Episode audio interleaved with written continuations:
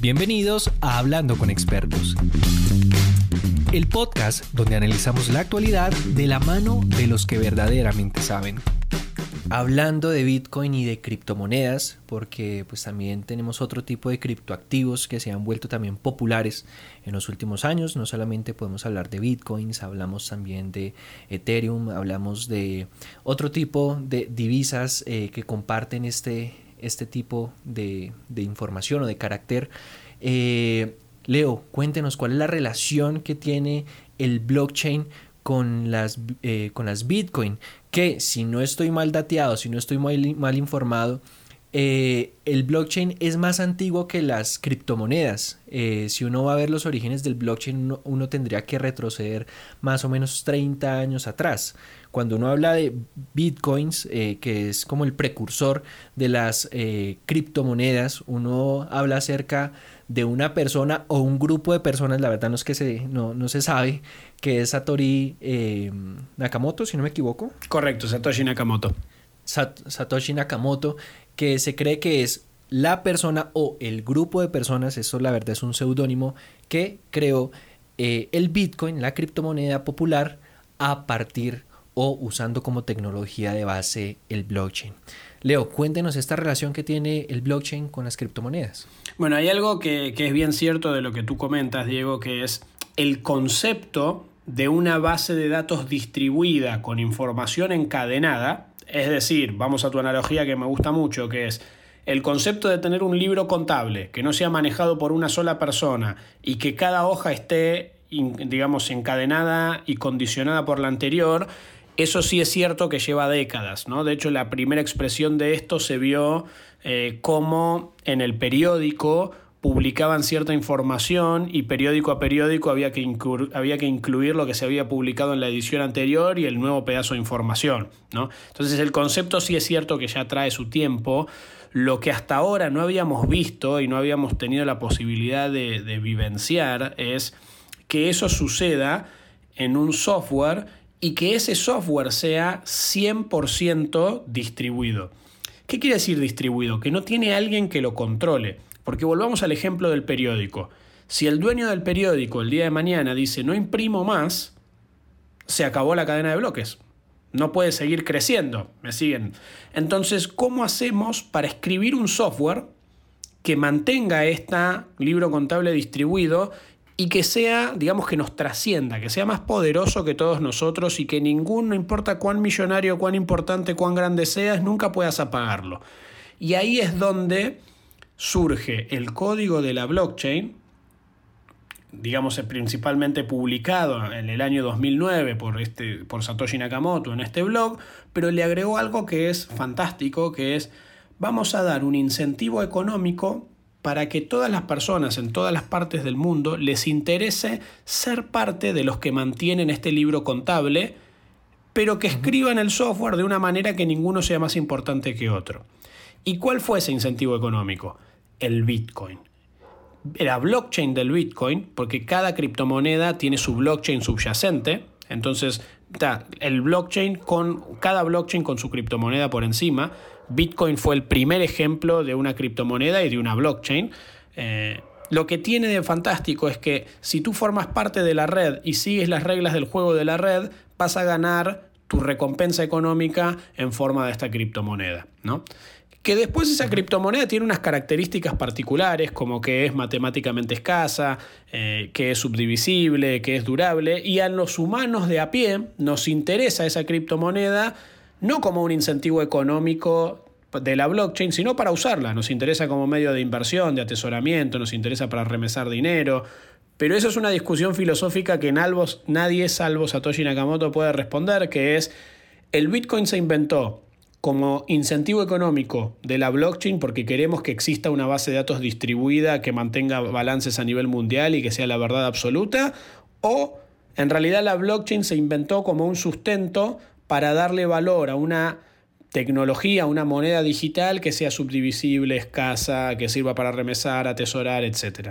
Nadie sabe cuál fue la intención del creador, pero hoy cumple ambas funciones. ¿Le usted por qué cree, eh, siguiendo hablando ¿no? de, de la relación del, blockchain con las criptomonedas. Vamos a hacer un paréntesis.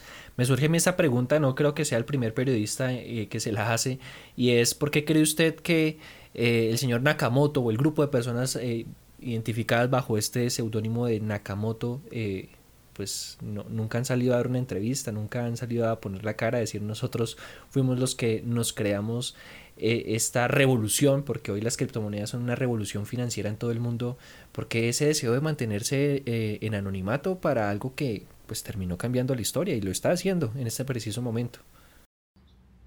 Yo creo que no lo hacen eh, porque pondría en jaque lo mismo que han creado.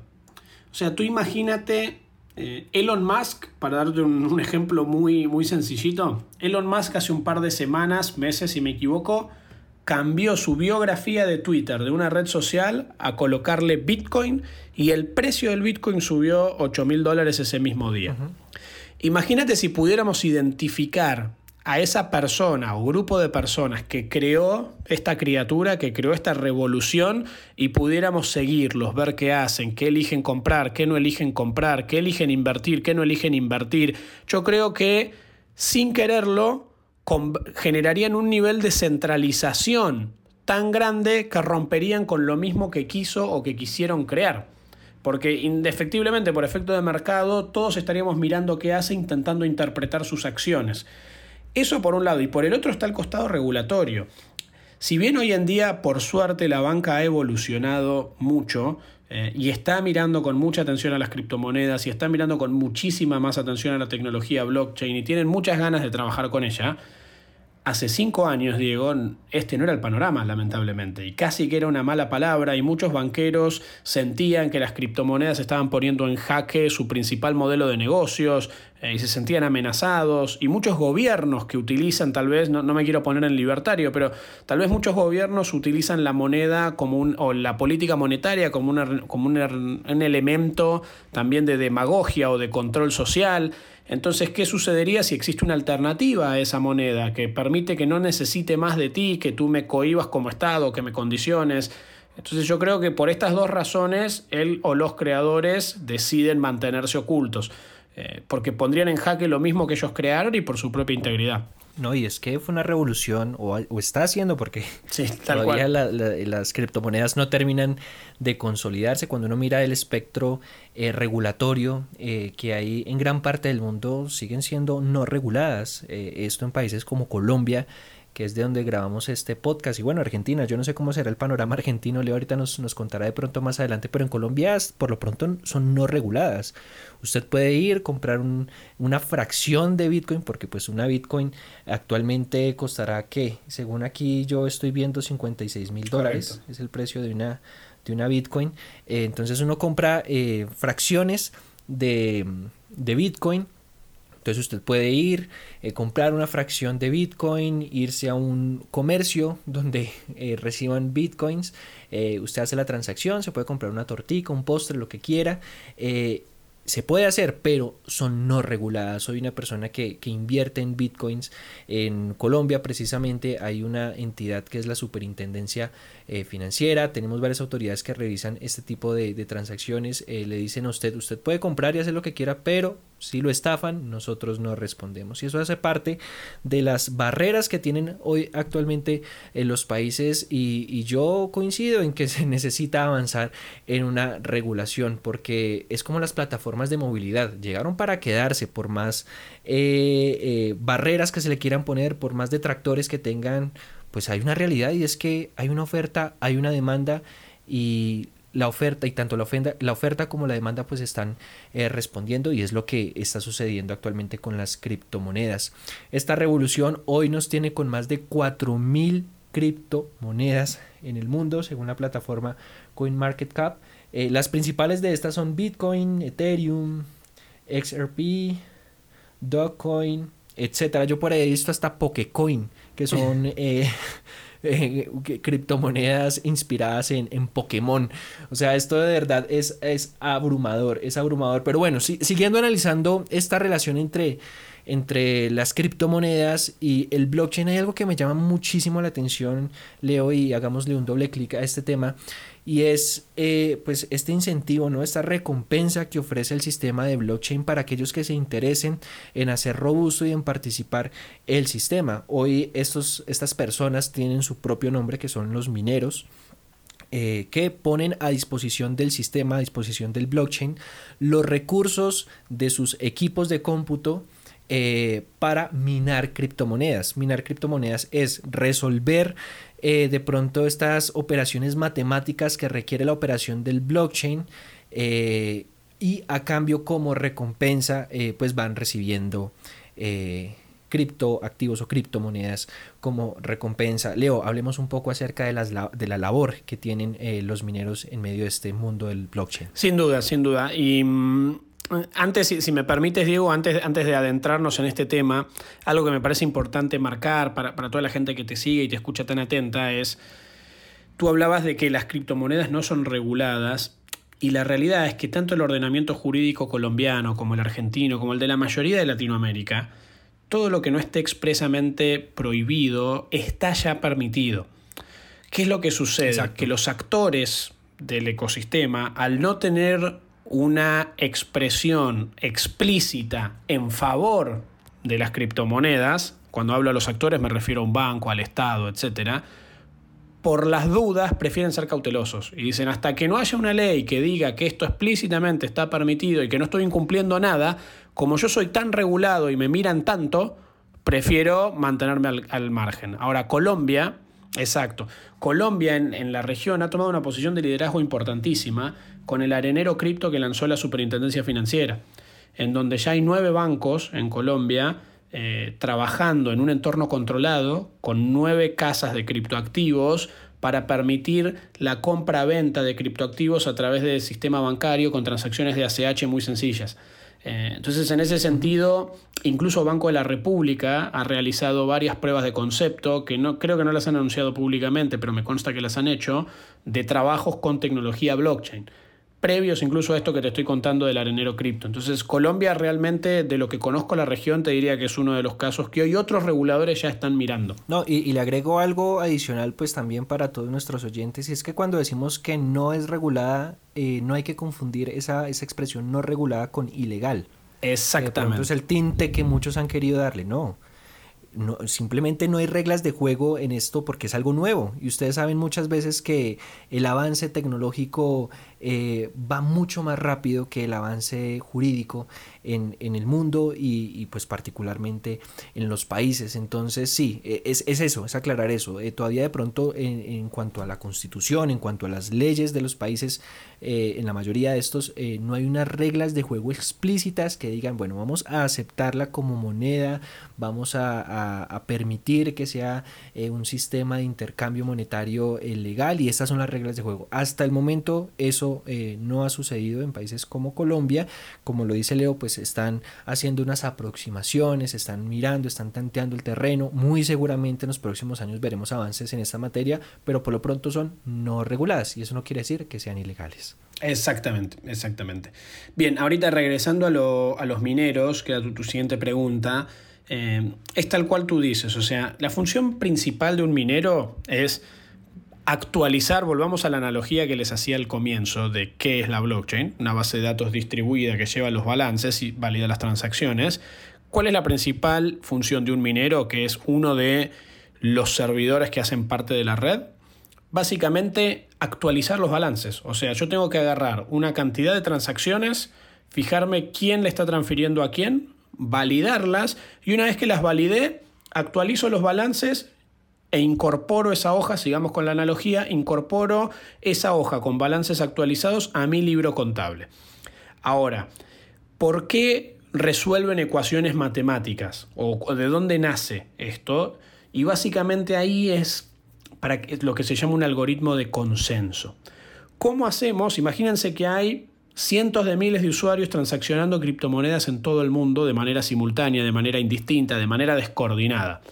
¿Cómo sabemos qué transacciones vamos a validar primero para seguir un ordenamiento lógico y poder ir actualizando los balances de manera que suceda? Y ahí es donde aparecen dos variables en juego. Todas las transacciones que enviamos van a una nube. a una nube que se llama mempool, como si fuera un pool de memoria, ¿sí? que están ahí pendientes de ser acreditadas.